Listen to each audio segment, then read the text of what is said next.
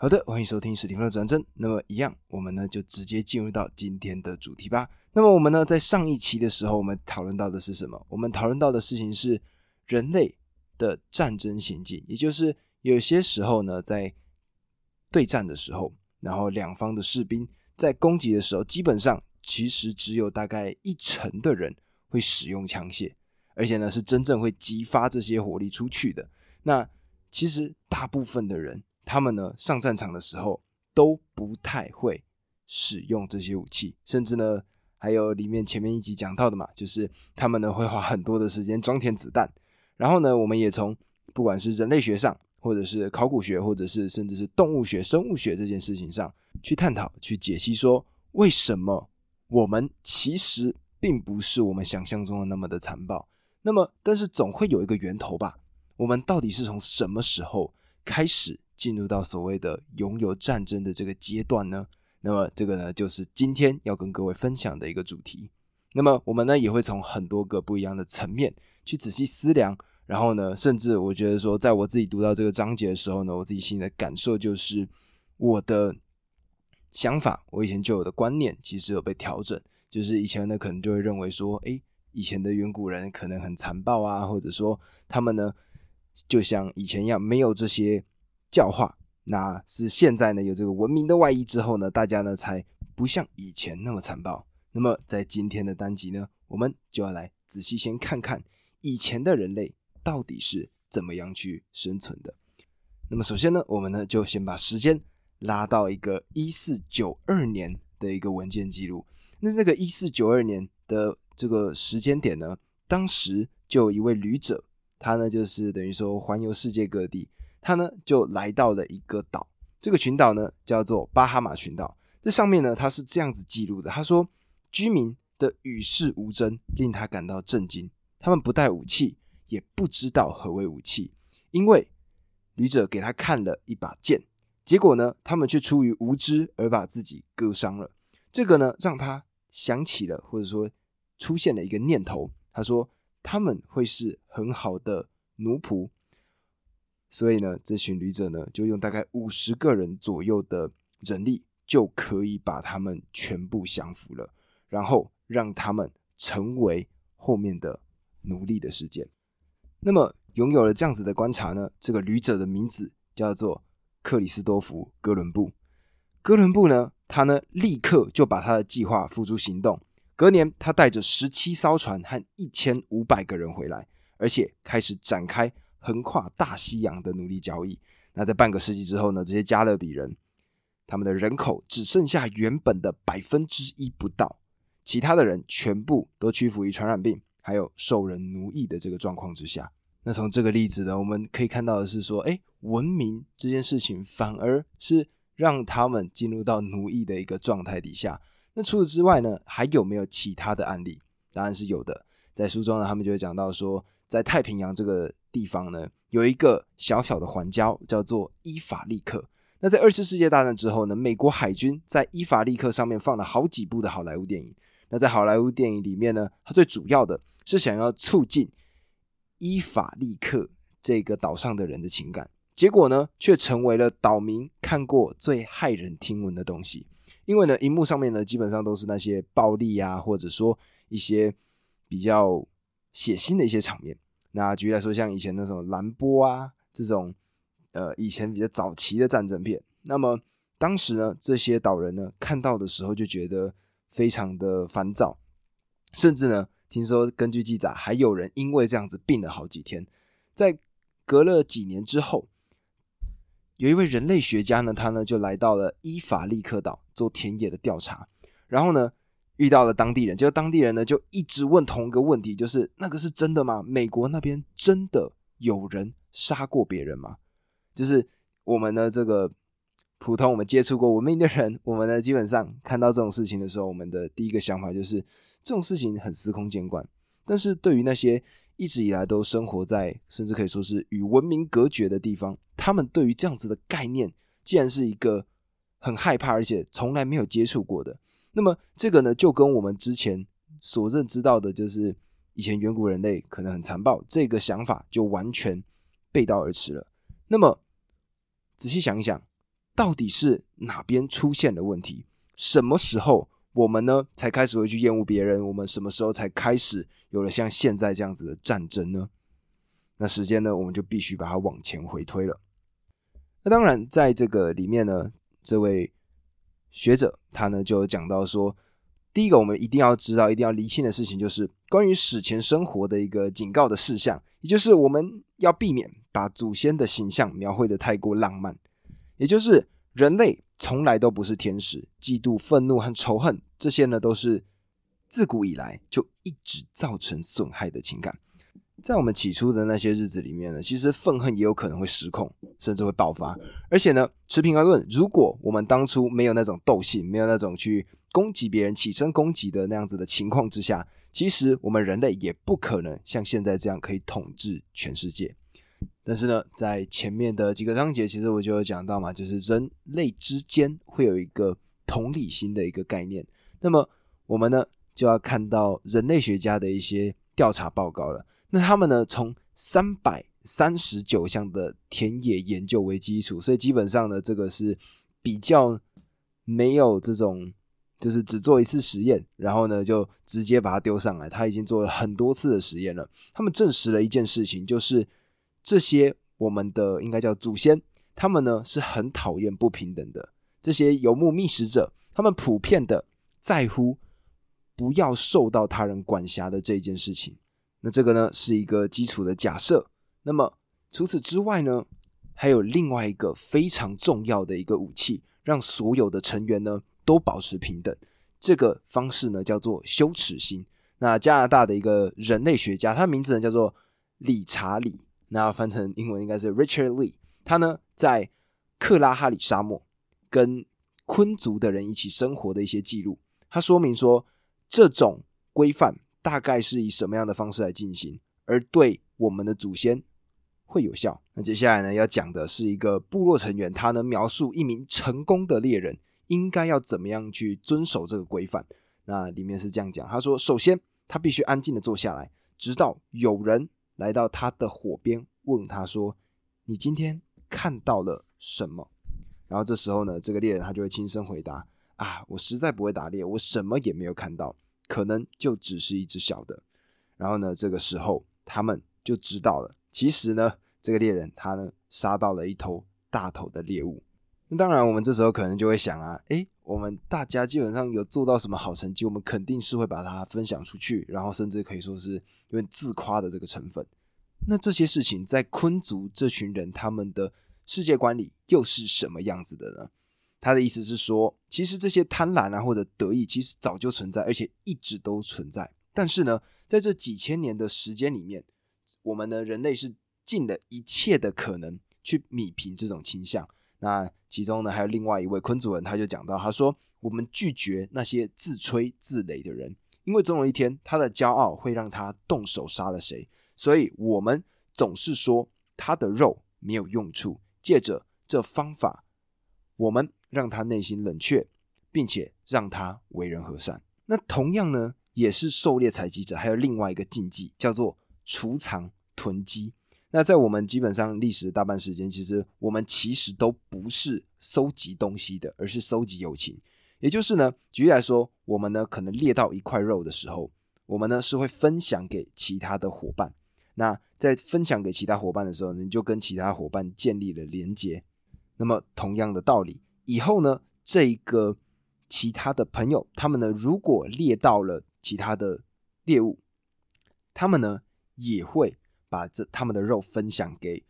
那么在哥伦布呢，他的日志里面其实就有写到，还是说，当你跟他们要他们有的东西的时候，他们从来不会说不，而且他们反而是跟什么人都会分享东西。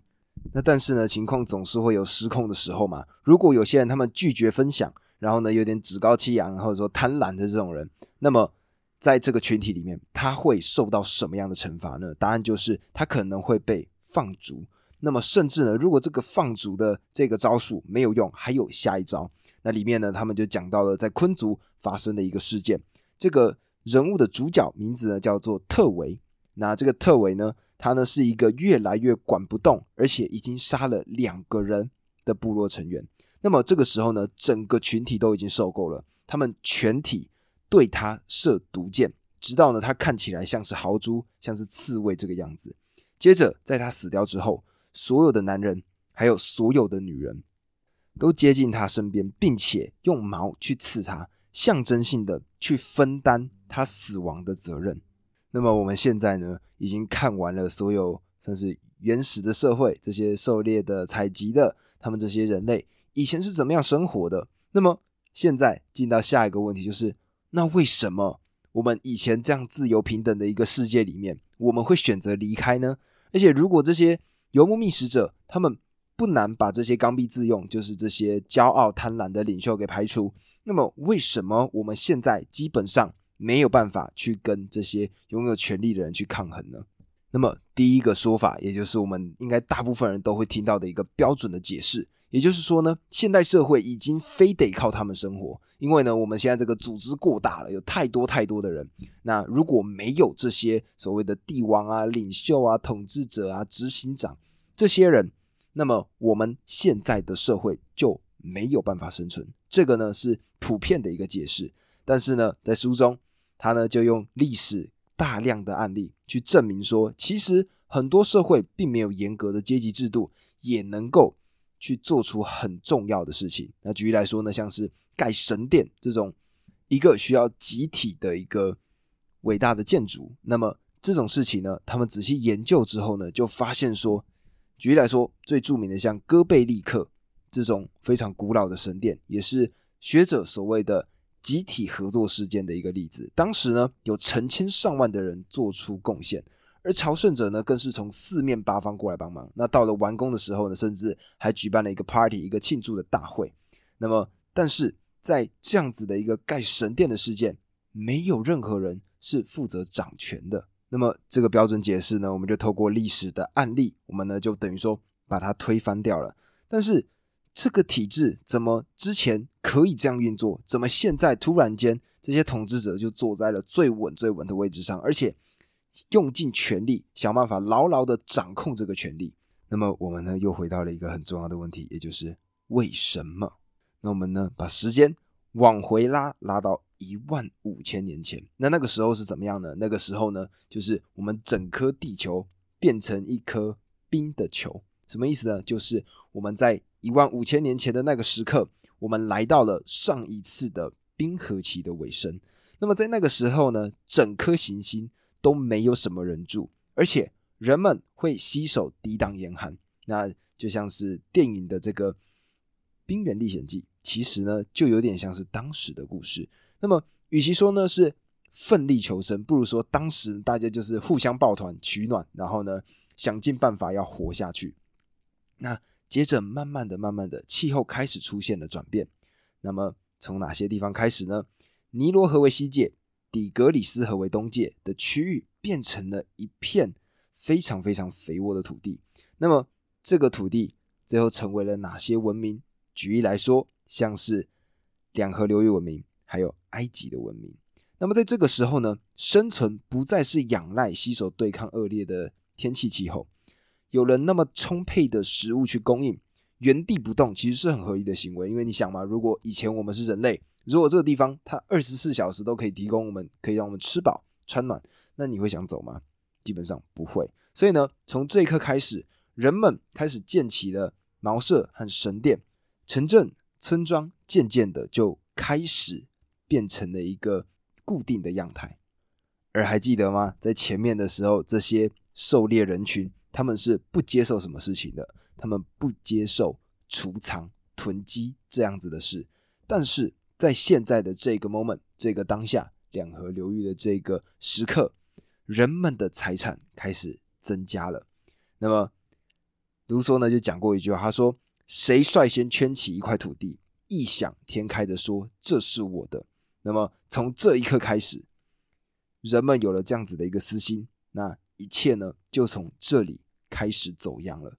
那么开始拥有这种储存，或者说拥有这种留下财产。的一个行为出现的时候，我们的整个世界就往另外一个方向去做了。因为如果这个新的所有权的做法，那意味着整个不平等也会开始成长，因为呢，今天当某个人他离开了这个世界，他们的财产会直接继续传给他的下一代。那么，一旦这种继承开始施行的时候，贫富之间的差距就越拉越大了。而且呢，好巧不巧的事情就是，战争就是在这个时刻，也就是尼罗河啊，然后两河流域这个阶段，他们开始有文明的时候，首度出现了第一次的战争。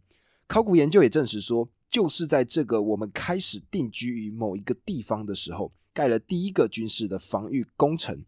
第一面会有弓箭手针锋相对的洞穴壁画，也是在这个时刻出现。而且这段时间前前后后也发现大量的骨骸带有明显的暴力受伤的痕迹。那为什么会这样子呢？我们为什么会开始出现这些暴力受伤的痕迹？学者们认为至少有两个原因。第一个原因就是我们现在有财物可以争夺了，首当其冲的地方就是土地。第二个就是定居的生活，让我们其实更不信任我们身边的陌生人，因为以前的觅食的游牧者，他们有一个相当可以说悠哉的一个成员资格的一个方针，也就是你不断的和新的人偶遇、偶遇、偶遇，然后轻易的去加入其他的团体。但是另外一方面，也就是说，定居村民他们变得更加于专注自己的社群和自己的财产。那么，所以我们这些人类就从原先四海为家。变成了，哎，我们是我们，他们是他们。那么，为什么我们接下来开始会跟这些我们完全不认识的陌生人团结在一起呢？其实这个答案说起来也挺讽刺的。其实最主要的理由就是为了要打仗。多个宗族这个时候开始组成联盟来抵抗其他的宗族出现的领袖，可能是在战场上证明了自己勇气的那些魅力人物。那么每一场新的冲突又进一步确保他们的地位，那这样子越滚越大，像雪球一样的方式，最终他们呢就发现这个权力非常非常大，他们可以去使唤别人。那么拥有这种权利之后，他们就更不想要松手。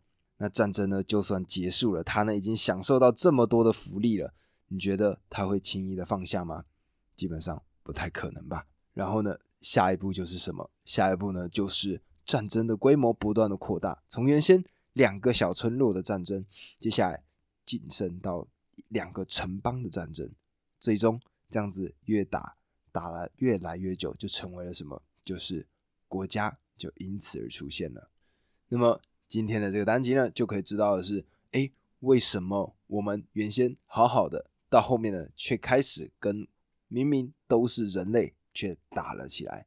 我们呢，现在等于说是理清了这个前后的脉络。那么。还记得以前在应该是国中的历史课上面吧，其实就有讲到所谓的中国历史，也就是以前的尧当时呢传给舜，然后舜呢再把他的地位传给了大禹，然后大禹呢再把他的地位传给了自己的小孩子。从以前原先是公天下的一个世界，然后呢变成了家天下的世界。那么其实从中国的这个古书也可以。跟今天我们讲到的这个主题作为一个验证，也就是以前呢，确实就是大家呢比较没有这种所谓的个人分界的这个问题。那么是直到后来我们拥有了所谓的私人财产，然后我们拥有了自己跟别人之间的这个区隔，我们才渐渐的进入到我们现在所看到的社会。那么听完了这个战争的部分呢，我们要仔细还要去想的几个事情就是，哎。那么，像是集中营这种事情，又要怎么去解释？我们呢，在既然对战争都已经这么讨厌了，我们到底为什么会出现这种像集中营这样子的事情发生呢？那么，这个呢，就是下一期的新的主题。我们下期见，拜拜。